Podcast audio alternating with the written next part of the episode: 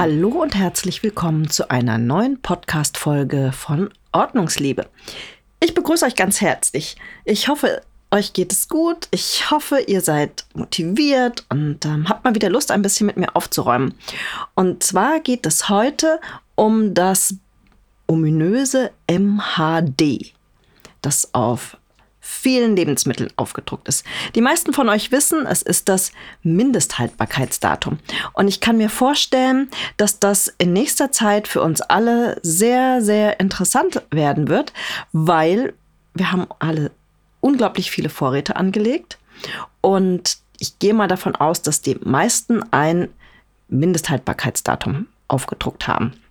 Das kann sein von übernächste Woche läuft es ab, das Lebensmittel, bis zu in zehn Jahren. Also es gibt tatsächlich Dosen mit Suppe, glaube ich. Ich glaube, das ist so ähm, die Dinge, die so von den Preppern sehr gerne gekauft werden. Die kann man im Internet sich besorgen, irgendwie Gemüse eingemacht für Suppe die nächsten 20 Jahre und für den nächsten Atomkrieg haltbar. Ich will mich da gar nicht drüber lustig machen. Wir alle wissen, dass es mittlerweile Situationen gibt, wo es sinnvoll ist, einen Vorrat zu haben. Und ähm, die Frage ist, was bedeutet das? Das Mindesthaltbarkeitsdatum, wie man es am Namen schon ganz leicht erkennen kann, ist ein mindestens haltbar bis. Und das ist im Gegensatz zu dem Verzehren bis eine Empfehlung, bis wann das Lebensmittel gut ist. So, ich ähm, erkläre euch nochmal dieses Verzehren. Bis ist bei frischen Lebensmitteln drauf. Bei Fleisch ist das drauf, bei Eiern ist das drauf.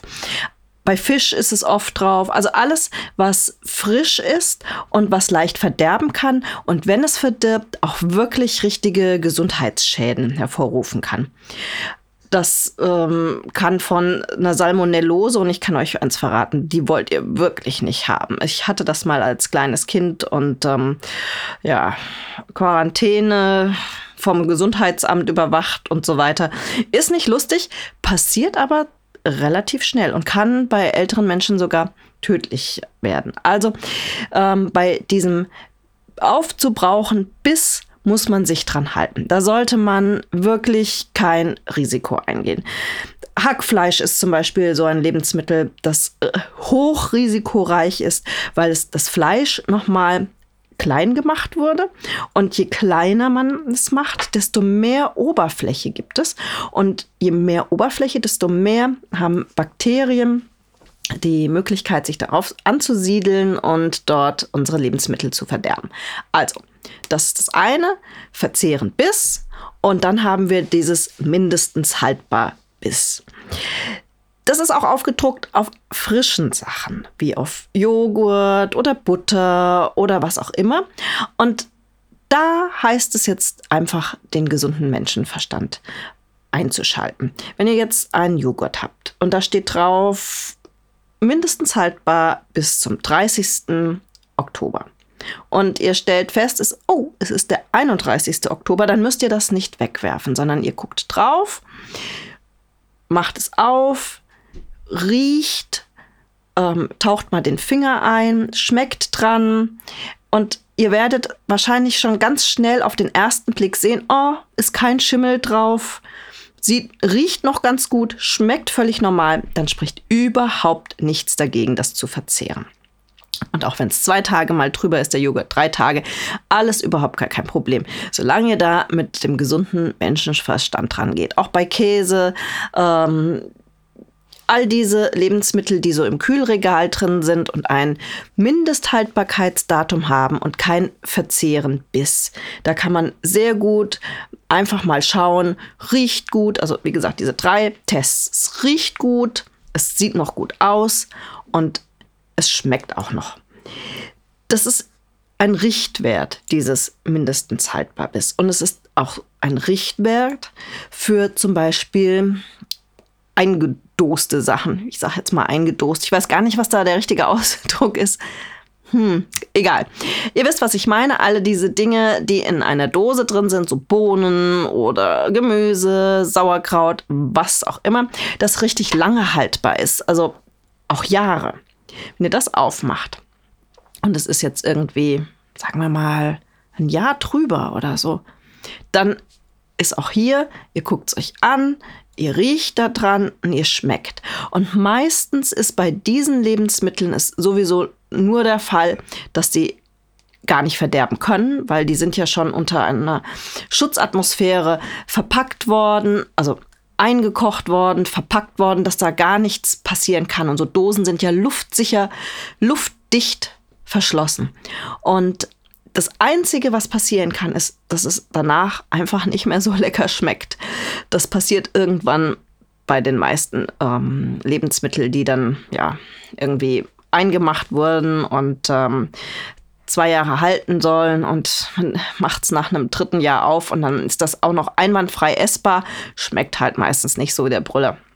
Das ist auch bei vielen Tiefkühlsachen so. Darf man auch nicht vergessen. Irgendwann ähm, sind die halt einfach ja, nicht mehr so lecker, aber essen kann man die meisten Sachen noch, weil sie ja nicht verderben können, wenn sie nicht aufgetaut waren zwischendurch, was man sowieso niemals machen sollte.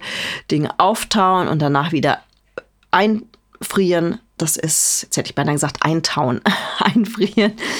Das ist nicht gut. Das sollte man immer unterlassen. Also geht bitte sinnvoll mit den Lebensmitteln um.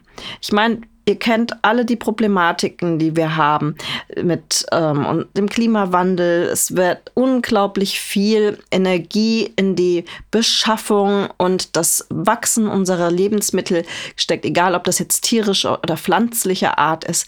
Wir sollten mit unseren Ressourcen sinnvoll umgehen. Und wenn wir jetzt alle einen riesigen Vorrat zu Hause haben und wir müssen den so langsam abbauen und da steht dann drauf, das Mehl ist mindestens haltbar bis September. Dann könnt ihr auch im Oktober, wenn da jetzt keine Würmchen drin rumwinken, es problemfrei noch verwenden. Die Industrie macht das drauf, weil sie sagt, okay, bis dahin können wir garantieren, dass dieses Lebensmittel noch gut schmeckt und garantiert, garantiert nicht verdorben ist. Und danach schauen wir mal.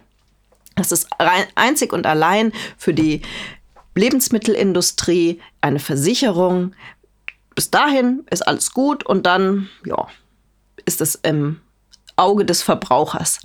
Also, ich bitte euch nochmal, schmeißt die Dinge nicht weg, die ihr jetzt alle angesammelt habt und ähm, die eventuell irgendwann ablaufen. Schaut da sinnvoll drauf, guckt, wie sie verwertet werden können. Seid vielleicht mal kreativ. Es gibt zum Beispiel Webseiten, da kann man eingeben, ich habe noch Dinkelnudeln, ähm, eingemachte Bohnen und ich weiß nicht was.